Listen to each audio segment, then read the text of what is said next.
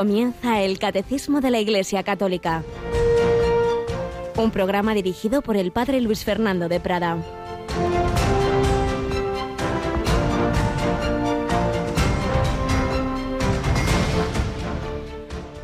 Ninguno de nosotros vive para sí mismo y ninguno muere para sí, mismo.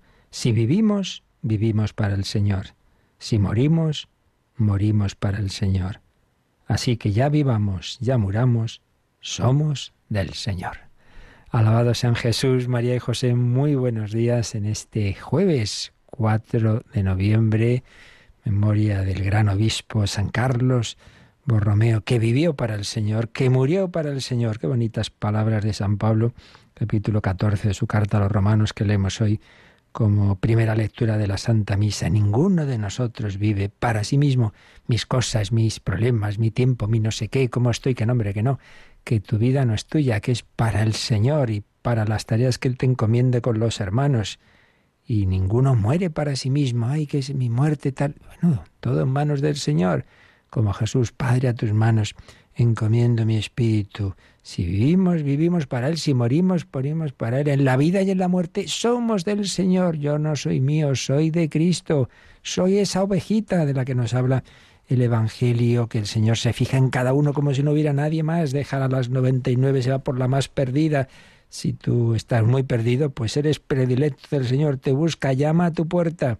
Te está buscando, ábrele, ábrele la puerta y le darás una alegría al Señor. Cuando la encuentras, se la carga sobre los hombros, muy contento al llegar a su casa, reúne a los amigos y vecinos.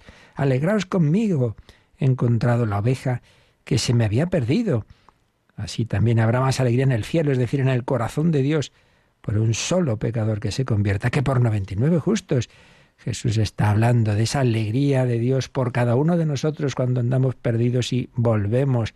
Hoy tú puedes dar una alegría al Señor todos podemos, porque no solo es la conversión de vivir fuera de Dios en pecado a la gracia, sino también la conversión de, de cada paso que damos, de estar más cerquita. Sí, sí, hoy quiero acercarme más al Señor, hoy voy a tenerle más presente, hoy voy a tener ese rato de oración, hoy voy a tener ese acto de esa obra de misericordia con los hermanos, para alegrar el corazón del Señor y el corazón de María, como también esta noche queremos alegrarlo con nuestra oración en reparación y adoración. Ya nos lo ha recordado hace un momentito Mónica, pero aquí la tenemos de nuevo. Buenos días, Mónica. Muy buenos días, Padre. Muy buenos días a los oyentes de Radio María. En pues efecto, esta noche hay hora santa. Bien has dicho, una cita, una cita especial esta noche a las 11, 10 en Canarias en nuestra capillita, no para que vengan físicamente, sino para que se unan en espíritu, en las ondas y si todo va bien también a través de las imágenes, pero lo principal es eso, esa adoración al Señor. Recuerdo que ya las intenciones, eh, cerramos anoche el documento eh, sí que para las que pondremos ahí al pie del altar, pero hoy ya por favor no llaméis para ello porque ya no nos da tiempo, pero que eso es lo de menos. El Señor las sabe, las conoce, lo importante es eso, que que estemos con el Señor y para el Señor, no hasta en la oración egoísta. Lo importante es que recen por mí, por mí, por mis problemas. Hombre, no.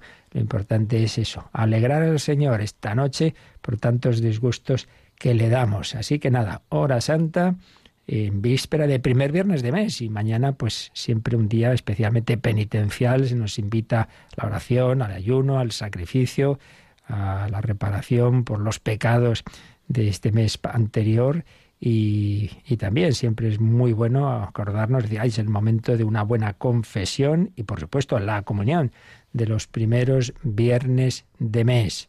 Bueno, pues eso es lo que, lo que el, momento especial de este día y ahora pues vamos a proseguir nuestro itinerario también recordando anécdotas de historias del día a día que recogía con esa pluma extraordinaria que tenía el padre José Luis Martín Descalzo. Estamos recuperando algunos de los muchísimos artículos que él iba escribiendo y por ahí los años 70, 80 y que nos siguen haciendo mucho bien. Pues vamos adelante con otro de ellos en esta sección que tenemos antes de comentar los números del catecismo.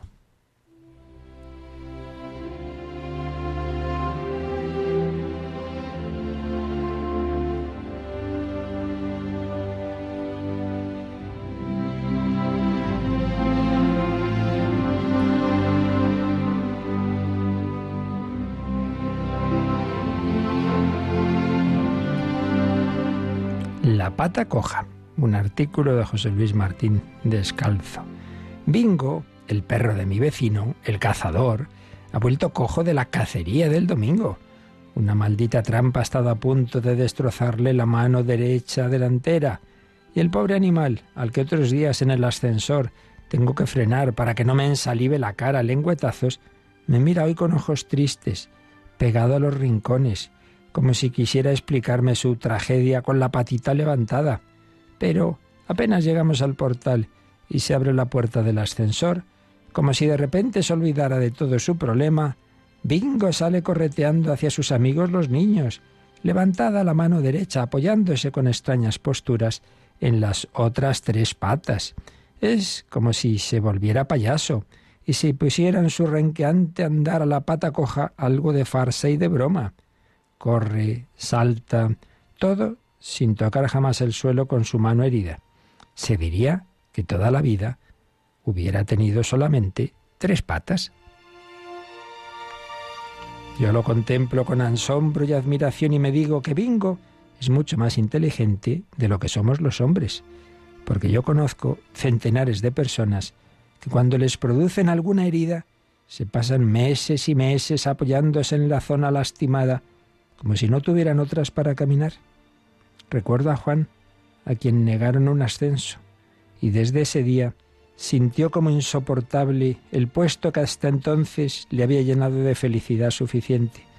Lejos de gozar de lo que tenía, se pasaba las horas reabriéndose la herida del ascenso negado.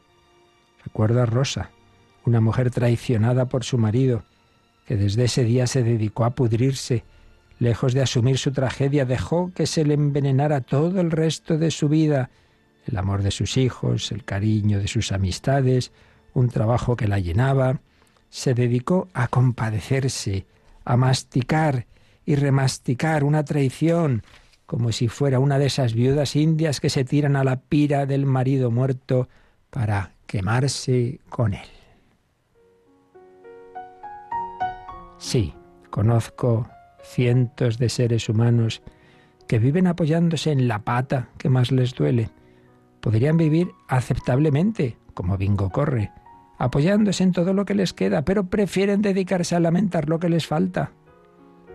No estoy infravalorando los dolores de mis amigos, sé de sobra la crueldad con que a veces nos sacude y nos taja la realidad, golpes que parecen ser los heraldos negros que nos manda la muerte. Pero precisamente porque mido la crueldad de esos golpes, Sé que esa es la hora de coger la vida con las dos manos, asumir la realidad sin temblar y descubrir que no tenemos derecho a acurrucarnos en ellos, entregándonos al diminuto placer de compadecernos. La condición humana es la mutilación. Ningún ser humano pasa mucho tiempo sin que se le venga a los sueños alguno de sus sueños. Y hay circunstancias en que parece que la crueldad se ciñera sobre nosotros y nos cortara hoy una mano, mañana una esperanza, pasado uno de los pilares en los que se apoyaba o parecía apoyarse nuestra misma existencia.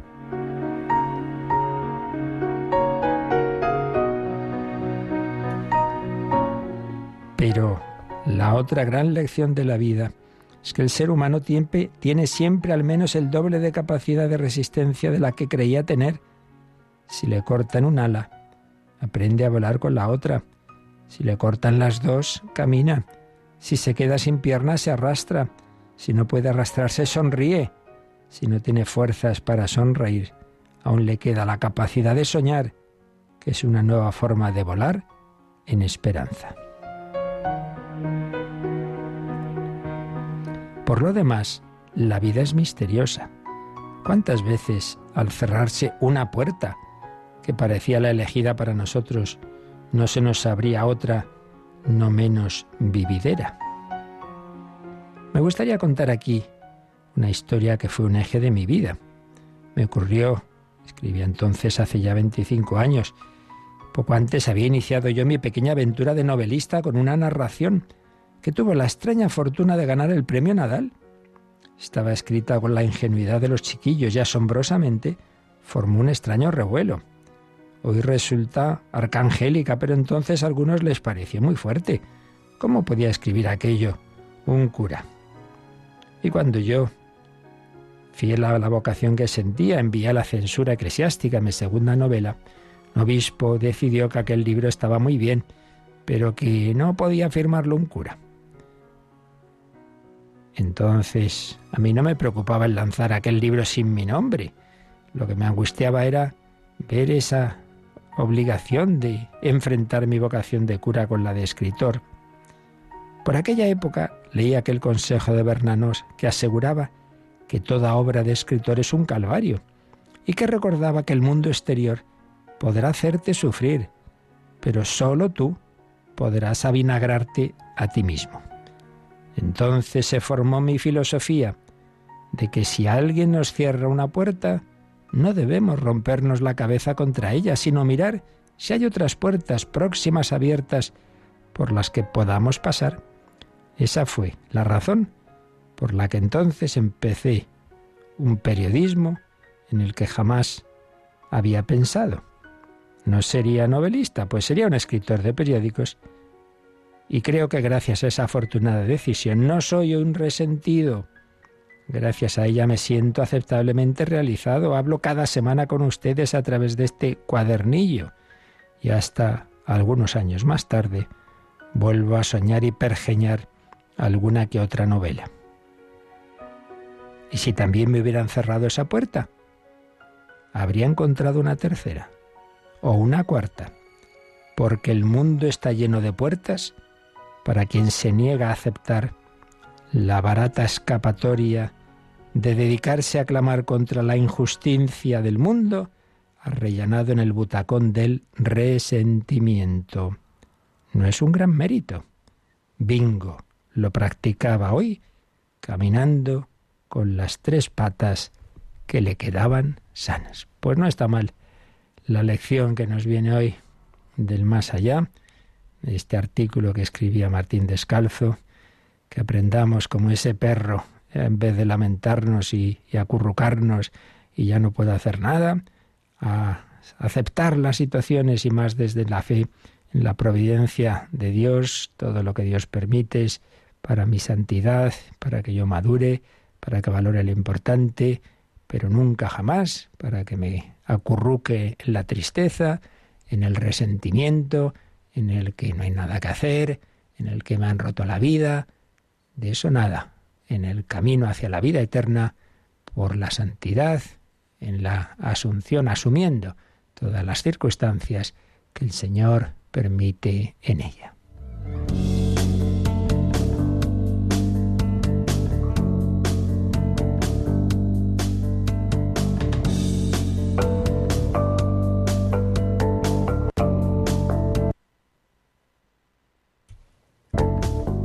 Bueno, pues una bella historia. Mónica, que tienes perro, que has pensado? ya sabía yo que me iba a decir algo de eso.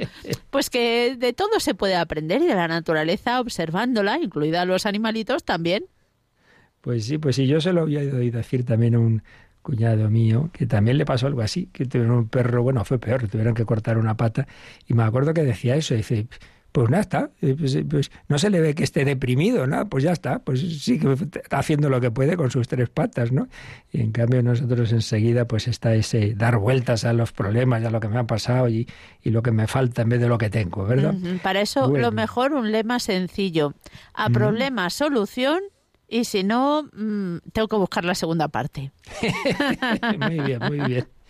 Bueno, pues así, con alegría empezamos este día y qué mejor manera que lo que antes del catecismo hemos hecho, que es la oración, particularmente esa oración en la que se consagra el día al Señor. Os recuerdo que estamos pues deteniéndonos, porque vale la pena, dada su importancia, en, en, la liturgia de las horas, en las diversas horas. Vamos a releer, aunque sea por tercera vez, que siempre viene bien, antes de nada, el número que estamos comentando sobre la liturgia de las horas, el 1177 los himnos y las letanías de la oración de las horas insertan la oración de los salmos en el tiempo de la Iglesia, expresando el simbolismo del momento del día, del tiempo litúrgico o de la fiesta celebrada.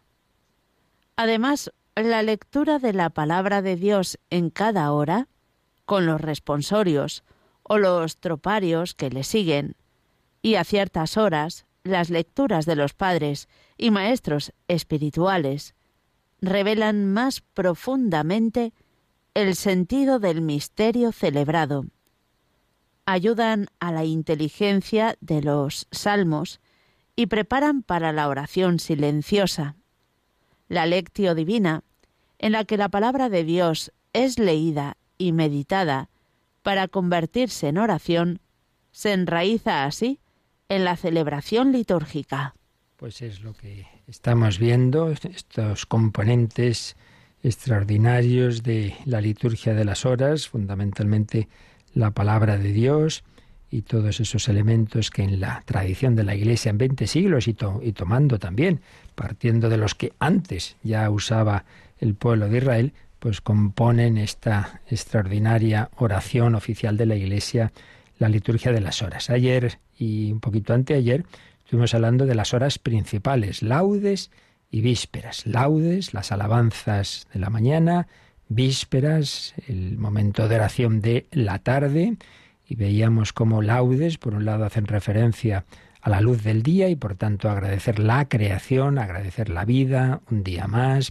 Y con ese simbolismo de la luz va también el segundo significado ya de orden sobrenatural, que es la resurrección de Cristo. Cristo resucitó en esa madrugada del, del domingo, el domingo de los domingos, el domingo que da sentido a nuestra fe, la resurrección, son los elementos clave de esa oración de laudes.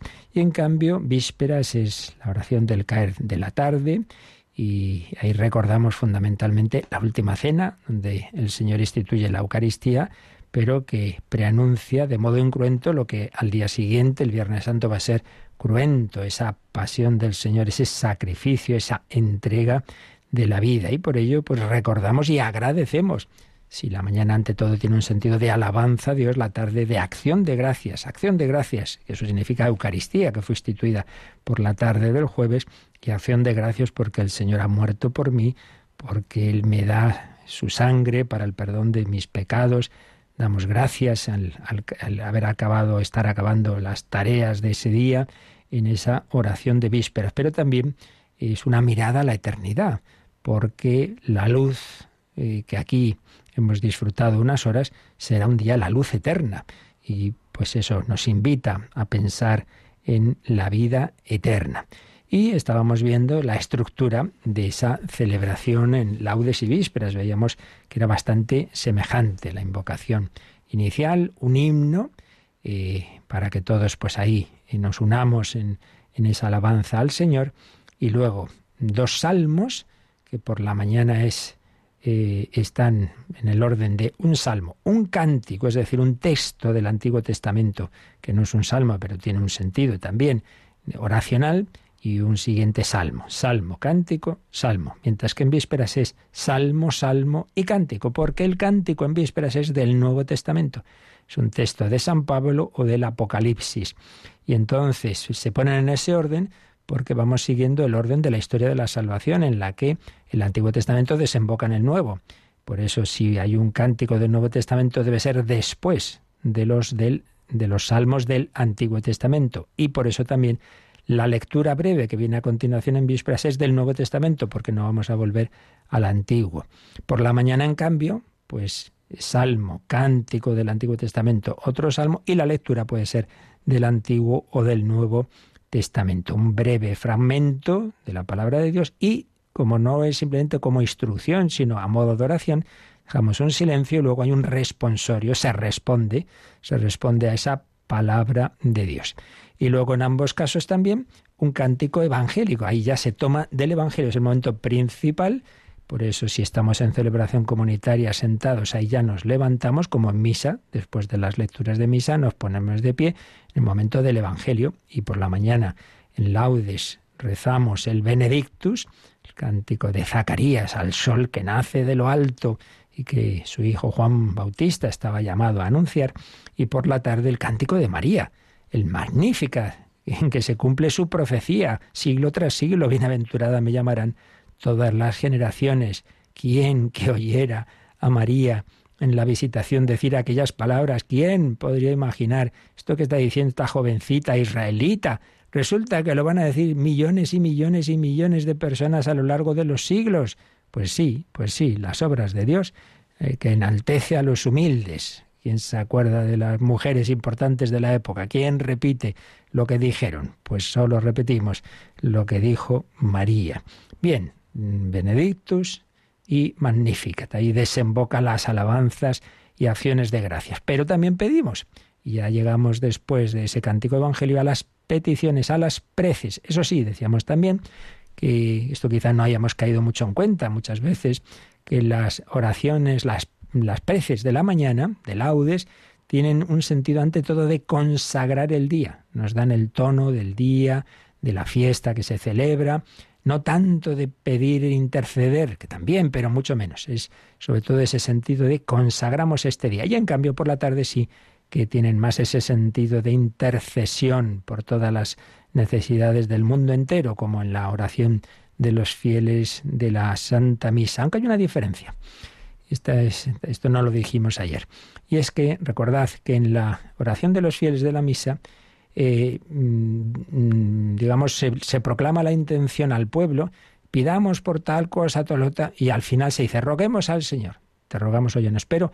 La proclamación es la intención, el decir la intención, estamos en el diálogo con, con, los, con los que se unen a la oración, mientras que en, en laudes y vísperas directamente le dirigimos al Señor. Te pedimos esto, Señor. Es desde el primer momento, no solo la última parte, sino desde el primer momento, está directamente dirigida la oración al Señor. Y todas esas peticiones, sean de laudes, sean de vísperas, culminan en la oración del Padre Nuestro. Por eso, sean alabanzas, sean peticiones, están ahí en la oración del Señor. Y por eso litúrgicamente hay tres veces al día en que rezamos el Padre Nuestro, laudes, la Santa Misa y vísperas. La oración del Señor, al menos tres veces comunitariamente, lo reza, la reza la Iglesia. Y después ya viene eh, la oración final de, laudes o de vísperas y la despedida, que si es una celebración presidida por un ministro ordenado, entonces termina con el, como en la Santa Misa, el Señor esté con vosotros y con tu espíritu, la bendición de Dios Todopoderoso. Pero si no es un ministro ordenado quien está dirigiendo la celebración, entonces se termina con esta bella oración. El Señor nos bendiga, nos guarde de todo mal y nos lleve a la vida eterna. Laudes y vísperas terminan así. El Señor nos bendiga no, el que preside no bendice, sino que pide al Señor su bendición, nos bendiga, nos guarde de todo mal y nos lleve a la vida eterna, que no hay que olvidar que a fin de cuentas el último fin de nuestra vida es ese, alcanzar la vida eterna. Bueno, pues ese es, es el, esquema básico y realmente extraordinario de este doble quicio principal de la oración litúrgica, laudes y vísperas. Pero vamos a ver un poquito las demás horas. Entonces, precisamente lo que hemos leído en el 1177 se refiere sobre todo, no solo, pero sobre todo, a lo que se llama el oficio de lecturas. Recordemos que antiguamente, ya lo decíamos, había estas horas. Eh, se empezaba la mañana con una oración que se ha suprimido en la última reforma litúrgica que se llamaba prima, que eran como las seis de la mañana. En su lugar, pues hoy tenemos sencillamente los laudes, pero había la prima. Luego, tercia, sexta y nona, que luego lo explicaremos, eh, que son las horas intermedias, tercia, sexta y nona, que mm, digamos literalmente sería nueve de la mañana, doce de mediodía y tres de la tarde, la nona. Luego vísperas, que es la tarde, y completas, que es ya cuando uno se va a acostar. Por cierto, había una pregunta pendiente de alguien que decía, ¿hay que rezarla a la hora en que lo reza Radio María? No, no, no. Nosotros pues alguna hora tenemos que poner. Pero no, no, es la oración cuando uno ya se va a acostar. Por tanto, eh, es la última oración. De, por eso se llama completas, porque completa el oficio. O sea, todo lo que yo he podido rezar, pues ahora se completa con esta oración, con esta oración eh, última antes de, antes de irme a acostar. ¿De acuerdo? Así que eso sería lo, el, orden cae. ¿Y entonces qué quedaba? Pues por la noche, por la noche, porque no hay que olvidar que toda esta estructura de las litúrgicas, quien la cumplía, y la cumple de una manera total, son los monasterios de, de, vida contemplativa. Entonces muchos de ellos tenían la buena costumbre, y algunos la siguen teniendo, de por la noche rezar otro oficio. Ese oficio al principio se llamaba nocturno, porque eso era de noche, pero bueno, fue variando las horas, incluso se fue desplazando hacia el amanecer y por eso se acabó llamando maitines, que significa mañanas, las mañanas, porque era ya él como, pues eso, ya se acerca la luz del día, ¿no? A las 5 de la mañana o una cosa así, pues se, se fue. Entonces, esa oración que se rezaba de noche, en la reforma que se hizo tras el Vaticano II, se le quitó la referencia temporal simplemente se llama oficio de lecturas porque ahora ya se puede rezar en cualquier momento del día, por la mañana, a mediodía, por la tarde, por la noche, da igual. Se sigue haciendo en, diversos órdenes, diversas órdenes, pues eso, que mantienen eh, todo, todo el rezo de, del oficio, normalmente se sigue haciendo o de noche o, lo primero de, al despertar, unido a laudes, pero eh, todos los demás podemos rezarlo en cualquier momento. Y entonces, ahora se llama, como digo, ya no, no tiene ese nombre de, ni, de nocturno ni de maitines, sino oficio de lectura.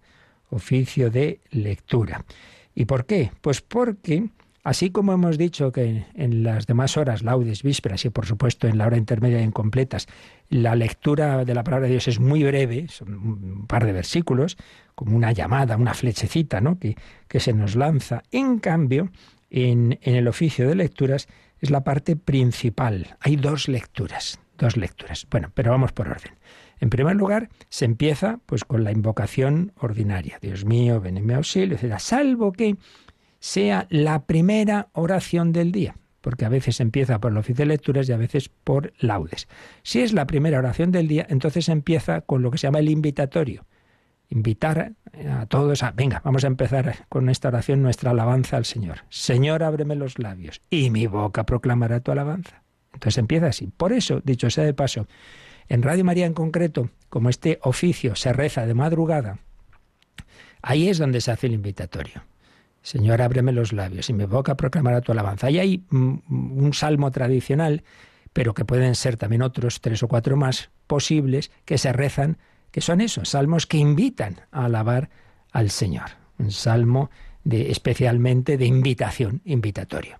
Y luego ya después viene el himno y, mm, y luego ya, mm, como siempre, o como en laudes y, y vísperas, tres salmos. En este caso no cánticos, sino salmos solo. Tres salmos siempre teniendo en cuenta que si un salmo es muy largo, a veces lo que se hace es que ese salmo se divide en tres partes. Entonces no son tres salmos, sino tres partes de un salmo o dos partes de un salmo. Que por cierto, cuando rezamos en cualquier hora, normalmente en el oficio de lecturas o en la intermedia, cuando rezamos un salmo largo que está dividido en dos o tres partes, es opcional porque hay bastantes cosas opcionales en la liturgia de las horas, por eso a veces hay gente que se desconcierta y es que, bueno, se puede hacer de varias formas.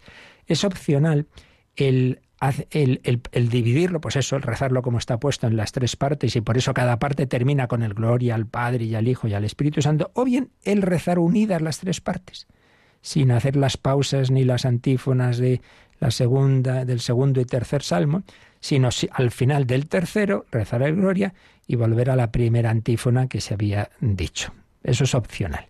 Pero bueno, lo que ahora nos importa es que son tres salmos o tres partes de un salmo. Y después viene un versículo, un versículo que después de haber rezado esos salmos nos da el paso, por así decir, a las lecturas. Y el sentido de ese versículo es, digamos, unirlo, unir los salmos con las lecturas, porque lo que vamos ahora a, leer no simplemente es a modo de instrucción, sino que sigue en ese ambiente de oración. Entonces vamos a pasar enseguida a las lecturas. Pero antes de comentar las lecturas, pues nos quedamos un momento pues cantando el salmo. El Salmo 130, mi corazón no es ambicioso, sino como, como un niño en, brazos de, de, su madre quiero estar, Señor. Salmo 130, mi corazón no es ambicioso.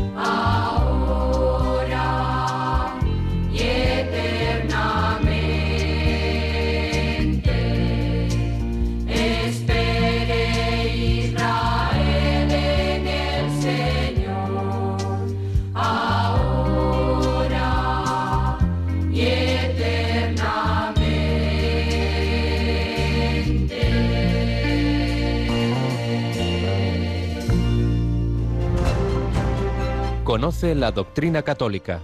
Escucha el catecismo de 8 a 9 de la mañana, de 7 a 8 en Canarias. Y los sábados a la misma hora profundizamos en los temas tratados en el programa En torno al catecismo. Así pues, seguimos explicando un poquito cómo es este oficio de lecturas. Invocación inicial, himno, tres salmos o tres partes de, un salmo cuando este es largo. Esos salmos, en el oficio de lecturas, suelen ser salmos narrativos o meditativos, a veces de, de carácter histórico, así como por la mañana en laudes son pues de alabanza o de invocación del Señor al empezar el día, pues aquí tienen un sentido más más tranquilo, más narrativo, más histórico. Muchas veces, por supuesto, los viernes de colorido penitencial y en cambio los domingos pues con una tonalidad pascual y luego en las grandes fiestas de Pascua, de Navidad, pues salmos ya tradicionalmente relacionados con, con esas fiestas. Y os decía que los tres salmos terminan con un, verso que, que, une, que une esa, esa, esa salmodia con las lecturas, una manera eh, de vincular lo que es la alabanza con la meditación que vamos a hacer de las lecturas. Entonces las lecturas son la primera siempre bíblica, siempre de la Sagrada Escritura, que puede ser o bien ir, mm, la distribución que se ha hecho es eh, ir poco a poco viendo fragmentos de, de, manera continuada, como se hace en las lecturas de la misa, la lectura continua que decimos, ¿no? que poco a poco se va viendo determinado libro, y se ha, claro, evidentemente todo esto está muy trabajado al cabo de los años, y se hace de forma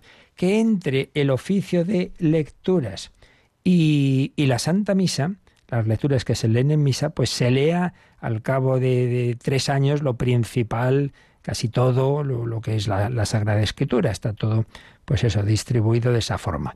Entonces, por un lado, pues lectura continua, pero claro, cuando llegamos a los tiempos fuertes de Adviento, de Navidad, etcétera, lógicamente ahí se ponen lecturas que nos ayudan a vivir ese tiempo. Y luego, claro, también, si es una solemnidad o es una fiesta, pues entonces también la primera lectura bíblica, pues tiene que ver con esa fiesta que se, que se celebra. Siempre, cada, al acabar la lectura, hay un responsorio, un responsorio, unos versículos que vienen de la escritura, que de nuevo tienen el sentido de, oye, esto no simplemente es una lectura para instruirme, sino que esto es oración. Entonces hemos escuchado esta lectura, quedamos en silencio pensándola un poquito, meditándola, asumiéndola y respondemos, pues como en, misa cuando se lee una lectura, luego decimos palabra de Dios, te alabamos Señor y respondemos con un salmo, el salmo responsorial. Bueno, pues aquí hay un responsorio. Primera lectura. Y después, la segunda lectura es normalmente de santos padres, los grandes autores de los primeros siglos o de otros santos posteriores, también algún texto del magisterio de la Iglesia, de, de documentos de papas, de, del Concilio Vaticano II, otros, otros textos del Magisterio. Entonces, esa segunda lectura, pues claro, nos recuerda algo muy importante, y es que nosotros no simplemente cogemos la Biblia así como un libro caído del cielo y, como si no, no, hubiera nacido en, en un pueblo, no, no. La Biblia hay que entenderla en el pueblo en que ha nacido, que es la Iglesia. Entonces, bueno, el Antiguo Testamento ya en el pueblo de Israel, y, luego después eh, meditado por la Iglesia y el Nuevo Testamento totalmente nacido a lo largo de, ese primer siglo en, en, la Iglesia. Y por eso, para entender bien la palabra de Dios de la Biblia, pues también tenemos que ver cómo ha sido asumida y meditada por los santos padres y, y otros santos y el magisterio de la Iglesia. Y esa es la segunda lectura. Así pues, tres salmos ese, bueno, himno, tres salmos, ese versículo que los une con las lecturas, primera lectura de la Biblia y segunda lectura de santos padres o de otros santos. Y si es domingo, salvo en, salvo en cuaresma, si es domingo o es una fiesta o solemnidad, después se añade el, el bello himno, el Te Deum. A ti, oh Dios, te alabamos, a ti, Señor, te reconocemos. Una maravilla de himno de la tradición, de la tradición de la, de la Iglesia. Eh, y eso ya digo que no se reza todos los días, sino cuando, cuando es eh, el, domingo. Pero fijaos, esto pasa como con el Gloria. Es lo mismo, lo mismo que, que, el Gloria. Que, que cuando sabéis que el Gloria se reza los domingos, a excepción de los domingos de, de, Cuaresma. Ahí, ahí desaparece. y pues también el Tedeum, el Tedeum no se reza en los domingos de, de, Cuaresma, pero en los demás domingos, en las solemnidades y fiestas, sí que se reza. Ese gran himno de, de la Iglesia que nos enseña, pues, pues eso, tiene un, un tono de, de alabanza clara, al, al Señor. Y es un himno que yo os aconsejo también el, el rezarlo y meditarlo, porque realmente es una, es una preciosidad de, de, himno y, y, que tiene todo ese sabor de la tradición de la Iglesia. Eh, Te Deum, porque originalmente, como tantas otras cosas, está en latín, ¿verdad? Pero que tiene la versión española que dice así. A ti, oh Dios, te alabamos, a ti, Señor, te reconocemos, a ti, eterno Padre, te venera toda la creación. Los ángeles todos, los cielos y todas las potestades te honran. Los querubines y serafines te cantan sin cesar. Santo, santo, santo es el Señor Dios del universo. Los cielos y la tierra están llenos de la majestad de tu gloria. A ti te ensalza el glorioso coro de los apóstoles, la multitud admirable de los profetas, el blanco ejército de los mártires. A ti la Iglesia Santa extendida por toda la tierra te proclama, Padre de inmensa majestad, Hijo único y verdadero digno de adoración, Espíritu Santo defensor. Y después de estas primeras alabanzas y de este alabar a la Santísima Trinidad, nos centramos en Cristo. Tú eres el Rey de la Gloria, Cristo. Tú eres el Hijo único del Padre. Tú, para liberar al hombre, aceptaste la condición humana sin desdeñar el seno de la Virgen. Tú, rotas las cadenas de la muerte, abriste a los creyentes el reino del cielo. Tú te sientas a la derecha de Dios en la gloria del Padre. Creemos que un día has de venir como juez. Te rogamos, pues, que vengas en ayuda de tus siervos, a quienes redimiste con tu preciosa sangre. Haz que en la gloria eterna nos asociemos a tus santos.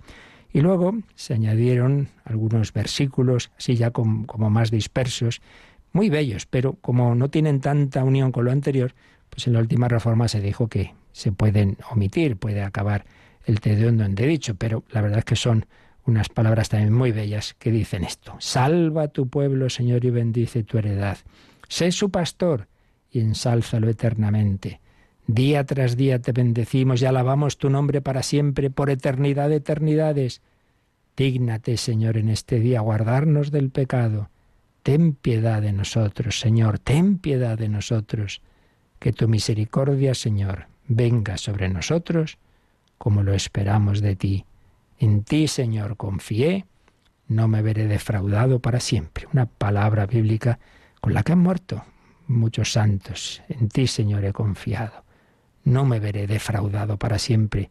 Y esa invocación preciosa a la misericordia de Dios, que tu misericordia, Señor, venga sobre nosotros como lo esperamos de ti. Bueno, no diréis que no tenemos textos maravillosos para meditar en la liturgia de las horas. Y después de este Te Deum, o si no ha habido Te Deum, porque es, no es día de fiesta, no es domingo, no es solemnidad, etcétera, o es un domingo de, de cuaresma, si no ha habido Te Deum, después de las dos lecturas con sus responsorios, ya directamente la oración final. Y ojo, aquí sí que en el oficio de lecturas como en la intermedia y en completas, antes de la oración final decimos oremos. Recordad que os dije que en laudes y vísperas no se dice. No se dice porque esa, eh, digamos, invitación a la oración ya se había hecho antes. cuando hemos empezado las, las preces, el Padre Nuestro, las, las preces primero y luego el Padre Nuestro. Entonces ya, ya estábamos invitados a orar. Entonces es, ya simplemente es la culminación del, del Padre Nuestro. Y por tanto no se vuelve a decir oremos en laudes y vísperas, pero aquí sí, aquí sí, porque no ha habido peticiones anteriores. Por eso aquí decimos oremos. Y ya la oración final de, de este oficio de lecturas, que si es en domingo, es la misma oración colecta de la misa, como también pasa en laudes y vísperas los domingos. Bueno, pues este es el oficio de lecturas que mm, ha quedado pues más resumido, más sencillo que antes tenía distintos, bastantes fragmentos, pero eran más breves, también hay que decirlo, ese otro oficio nocturno o de maitines. Y como teníamos acumulación de preguntas, pues vamos a dejarlo hoy un poquito antes para responder a las que estaban y las que ahora pues queráis enviarnos, como nos van a recordar los caminos para vuestras consultas. Pero nos quedamos hoy pues mm, dando gracias y vale la pena que intentemos conocer estas, estos oficios tan bellos, ¿verdad? Por supuesto, laudes y vísperas, pero también el, hay incluso quien dice, hombre, yo no puedo rezar todo esto, pero por lo menos quiero leerme esas lecturas, eh, la lectura bíblica, la lectura patrística o geográfica, y ya recordamos también que hoy día hay aplicaciones en los móviles que no, hace falta pues que tengas los, los libros, sino que puedes verlo ahí de momento. Luego ya le vas cogiendo el gusto, hombre, siempre es mejor con el libro. Pero bueno, eso ya es accidental. Pues bueno, nos quedamos aquí y ya seguiremos explicando las otras horas en los próximos días.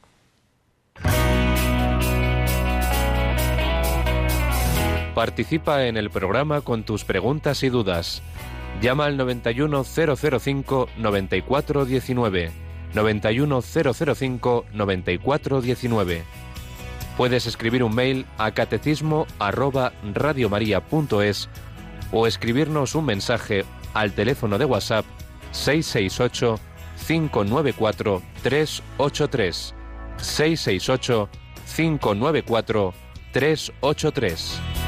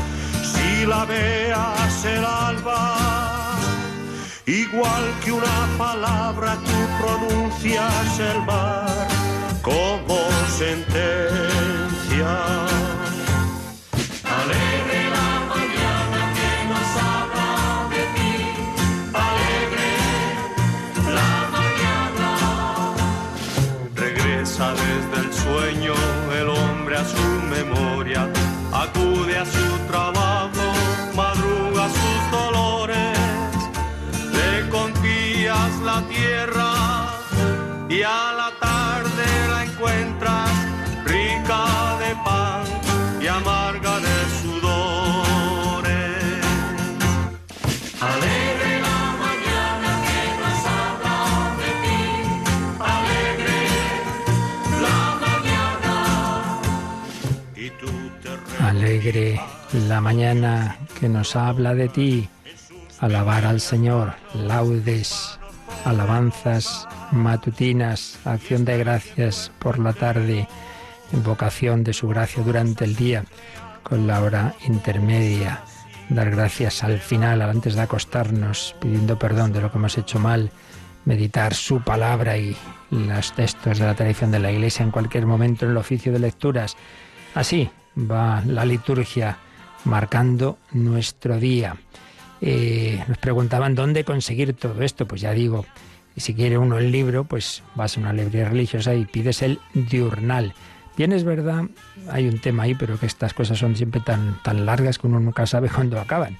Que como hace unos años hizo una, una versión oficial, mm, por fin, ¿no? de, las de, las, de la traducción de la Biblia, una versión oficial de la Conferencia Episcopal Española, conforme a la cual eh, se leen ya todas las lecturas de misa, conforme a esa traducción. Entonces está pendiente también la revisión de los libros de liturgia de las horas conforme a esa traducción. claro, esto es ya son años esperando. Entonces siempre decimos, vamos a esperar un poco. Bueno, pues uno puede esperar o puede decir, bueno, pues mira, ya está, me compro el diurnal, que es como se llama el libro. Ahí no viene el oficio de lecturas, ¿eh? Si uno ya lo quiere todo, ya son cuatro, cuatro tomos, cuatro volúmenes. Pero lo esencial, todas las horas menos el oficio de lecturas están en lo que se llama el diurnal, ese libro. Y si no, pues en hoy día que tantas personas pues usan el móvil para todo, pues hay diversas aplicaciones y hay una oficial también de la Conferencia Episcopal Española, que es claro la más segura en cuanto que son los textos que, que, que, están en la liturgia, pues que podéis, podéis usar. Teníamos también la, la pregunta, ¿es buena opción hacer la oración personal con la oración litúrgica? Es decir, que esta última sustituya a la primera en el rato que uno dedica a su oración personal. Hombre, vamos a ver, depende de cómo entendamos esto. Eh, el ideal, indudablemente, es que uno tiene un rato de oración personal, pues eso, más a su aire, pues voy meditando textos bíblicos o con tal libro, o simplemente las lecturas de la misa, pues yo estoy media horita, un cuarto de hora haciendo oración y tal, y también, pues, pues eso, eso en cualquier momento que, que, me venga bien, que puedo estar tranquilito, y luego pues el rezar laudes, el, rezar, el ideal, pues en principio sería pues no una cosa u otra, sino las dos. Ahora bien, si uno en su rato de oración personal le alimenta, le ayuda, el, pues coger, coger eso, una, una, de las horas litúrgicas y hacerlo, pues eso, despacito, meditándola, bueno, pues, pues daría igual, porque en ese sentido eh, no es simplemente el rezarlo con otros eh, comunitariamente al ritmo de la comunidad, sino a mi manera en que esto yo me voy deteniendo, voy meditando. Bien, pues sí, ahí esto ya es un tema personal, esto ya es la típica cosa de discernimiento personal que no puedo dar una respuesta general. Hombre, lo que pasa es que entonces es que mm, uno haría menos tiempo de, de oración, se supone pero también depende de eso, claro, cada uno hay quien puede, el Señor le invita a tener más tiempo de oración y le da la gracia para hacerlo y otros quizá no. Esas son las cosas que siempre decimos que, ya no podemos dar una respuesta general, sino que son ya más de dirección, de dirección espiritual. Eh, ¿Qué más teníamos? Mm, bueno, ya hemos respondido que un oyente decía que ya reza completas en casa, eso está muy bien, pero que no cuando lo rezamos en la radio, sino más tarde, incluso a las 12 de la noche. Pues claro que muy bien, ese es el ideal, justo rezarlo cuando uno ya termina el día y se va a acostar, cada uno tiene su hora, así que, hombre, lo que sí que quizás sea conveniente es no cuando uno se está ya con medio dormido rezar, sino un poquito antes, ¿verdad? Si no tiene demasiado sueño. También había otra pregunta que ya no tiene que ver con el tema. ¿Cómo podemos saber si un alma ha pasado del purgatorio a la gloria? Mi marido murió hace dos años, yo rezo por él, pero no sé si ha pasado el tiempo suficiente, pues no lo podemos saber, salvo que Dios en algún caso extraordinario dé una señal, de, de una luz a una persona, por ejemplo, eh, así lo entendió Santa Teresita del Niño Jesús. Tenía su padre realmente un padre santo y la prueba es que ha sido canonizado junto a su esposa también hace poco. Entonces pasó muy mal, se ofreció al Señor a cualquier enfermedad, cualquier cosa y tuvo lo peor, una enfermedad mental, sufrieron mucho, pero lo ofreció todo y bueno, murió. Ella era carmelita, no pudo estar por tanto con su padre en, esa muerte eh, y le pidió a Jesús una señal de si su padre había ido directamente al cielo y el Señor se la dio, se la dio, entendió que sí. Fijaos qué bonito, ¿eh? un, hombre seglar, padre de nueve hijos, de los cuales cuatro eh, habían muerto de pequeños y luego las cinco hijas y la pequeñita Teresita, gran doctora de la Iglesia, pues ahí vemos la vocación universal a la santidad. Luis y, su mujer Celia, canonizados los dos, y él directo al cielo, ala, sin purgatorio. Se santificó aquí plenamente. Pero es un caso extraordinario de que el Señor sí se lo, se lo quiso darle una señal a, Teresa, pero normalmente no, no, lo vamos a saber. Entonces, ¿qué hay que hacer? Pues rezar, rezar por los difuntos y saber que sí, esa persona por la que estamos rezando ya ha sido purificada y ya está en el cielo, pues estupendo. Eh, esa oración que tú haces no se pierde, no se pierde. El Señor la aplicará a otras personas y, eso siempre viene bien. Por tanto, pues dejarlo en, manos de Dios y, no, agobiarse. Y luego hay dos, preguntas de esas que, como yo digo, en último término, son para preguntarle al Padre Eterno, ¿no? Cuando ya le veamos eh, por su misericordia en la gloria, porque ya son las preguntas de, del porqué último de todo, ¿no? Son estas. Por un lado, dice, eh, hay algo que no puedo entender. Dios entregó a su Hijo nuestro Señor para salvarnos a todos. ¿Y por qué? ¿A quién Dios Padre tiene que dar cuenta si Él es la máxima autoridad? Está por un lado. Y por otro lado, pues también, también, uy, pues no sé, se me ha ido aquí un correo, pero bueno, era también, eh, a ver, lo he debido, aquí está, aquí está. Si Dios ha creado todo y es amor, ¿por qué existe el demonio y el infierno? Bueno, ¿y cómo definiríamos? Pues esta es más fácil, pero son dos así de esas de, del porqué último de todo, ¿no? Empezamos por esta. Dios es, Dios es, Dios no tiene principio ni fin, Dios es amor. Y hay un amor intratrinitario entre el Padre, el Hijo y el Espíritu Santo. Entonces Dios no tendría por qué crear nada. Eso para empezar. Muy bien. Pero quien es amor, igual que unos padres buenos, pues, pues se casan y, les gustaría tener hijos para, para, pues eso, para comunicarles la vida, la educación, la fe, etcétera, etcétera, pues Dios, claro, infinito amor, pues quiere comunicar su vida a millones de seres. Pero, pero, eh, ¿cómo unirnos a Él? Esto lo hemos explicado muchas veces, pero intento resumirlo una vez más pues cómo disfrutar de, ese ser de Dios uniéndonos a Él. ¿Y cómo nos unimos a Él? Pues con el amor, el amor. Pero el amor implica la libertad. Tú no puedes coger ahí una chica, eh, tú, para acá, tú te casas conmigo, pues yo lo digo. Pues si se hace en algún sitio, mal, eso es inválido, claro. No, no, es libre. Entonces Dios ha creado seres libres, ángeles y hombres, somos libres. Nos invita a la amistad con Él, pero podemos rechazarla. Entonces, a aquellos que los ángeles lo rechazaron, son seres espirituales, tienen una decisión irrevocable. No es como nosotros hoy sí, mañana no, para arriba, no, no, ya está. ¿Sí o no? Bueno, a aquellos que dieron un no, ellos, se, ellos que son creados espíritus puros, buenos, ángeles, elevados a la gracia por la gracia divina, a participar de esa naturaleza divina, los ángeles creados buenos por Dios, a sí mismos se convierten en demonios en tanto en cuanto el demonio es un espíritu en sí mismo bueno, pero que rechaza vivir desde Dios, que no quiere amar a Dios, que no quiere unirse a Él, que prefiere encerrarse en su autosuficiencia, que tiene mucha naturaleza muy rica, sin duda, de mucho poder, pero se ensoberbece. Esos son los demonios. Los demonios son los eh, ángeles o espíritus puros encerrados en sí mismos. Entonces, y luego ellos y los hombres en nuestro caso sí que con nuestros altibajos, pero que ya en el último momento de la vida, la última decisión, rechacen hasta el final, hasta ese entrar ya en la eternidad, rechacen la amistad con Dios, se autoexcluyen de disfrutar de Dios, eso es lo que llamamos el infierno. Entonces Dios no ha creado demonios ni infierno, no lo ha creado. El demonio, los demonios son los ángeles creados por Dios, que a sí mismos se separan de Dios y el infierno es la situación de aquellos, sean los demonios, sean los hombres, que rechazan esa comunión con Dios y entonces encerrados en su autosuficiencia, pues eternamente sufren la privación de aquel para el que están hechos, con la repercusión de todo esto en todo el ser. Esto lo explicamos cuando hablamos del infierno y no puedo explicar en 30 segundos lo que expliqué en varios días. Por eso estas cosas siempre recordad que en el podcast de Radio María está puestos eh, lo de qué se ha hablado en cada día. Entonces, si ahí buscáis infierno, demonio, etcétera, pues esto está mucho más explicado, lógicamente. Y la, la otra pregunta que decíamos del por qué, no tenía por qué Dios nuestro Señor habernos entregado a su... Claro que no tenía. Podía haber sido de muchas formas la salvación, ciertamente, ciertamente, pero ahí hay otro tema.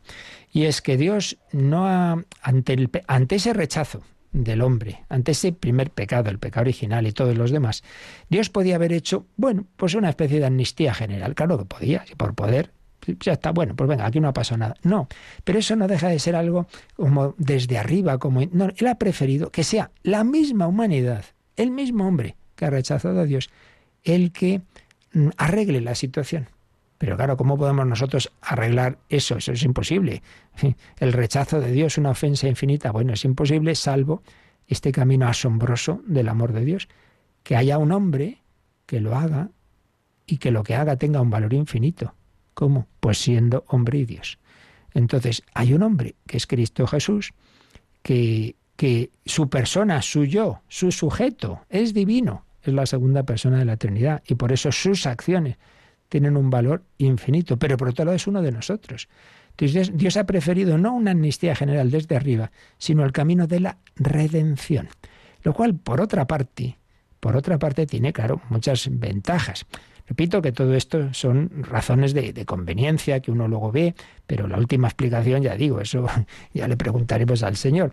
Pero si también si vais a cuando explicamos en el credo esa parte que dice por nosotros y por nuestra salvación bajo del cielo, ahí hablamos de esto, del motivo de la encarnación. Entonces, una de las cosas que también podemos ver es que si lo que nos une a Dios es el amor, ¿qué mejor forma de amar a Dios y de enamorarnos de Dios que ver que por mí se ha hecho hombre, que ha nacido en un pesebre, que ha llevado una vida humana con sus dificultades y que ha sufrido la pasión y la muerte de cruz por mí.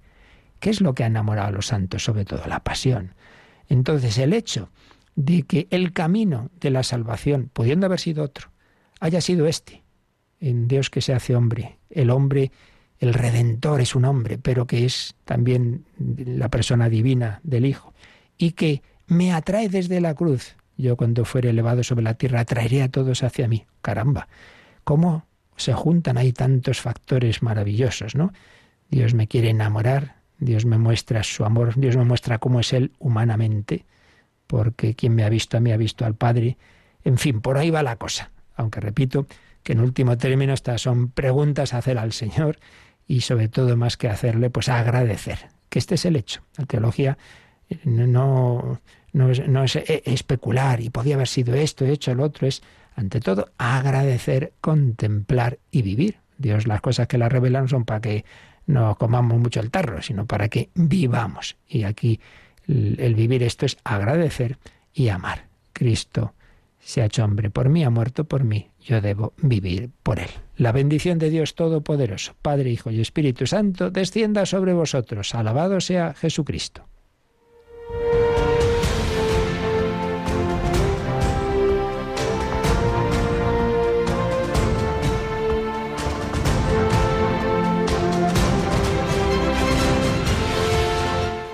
Han escuchado en Radio María el Catecismo de la Iglesia Católica, un programa dirigido por el Padre Luis Fernando de Prada.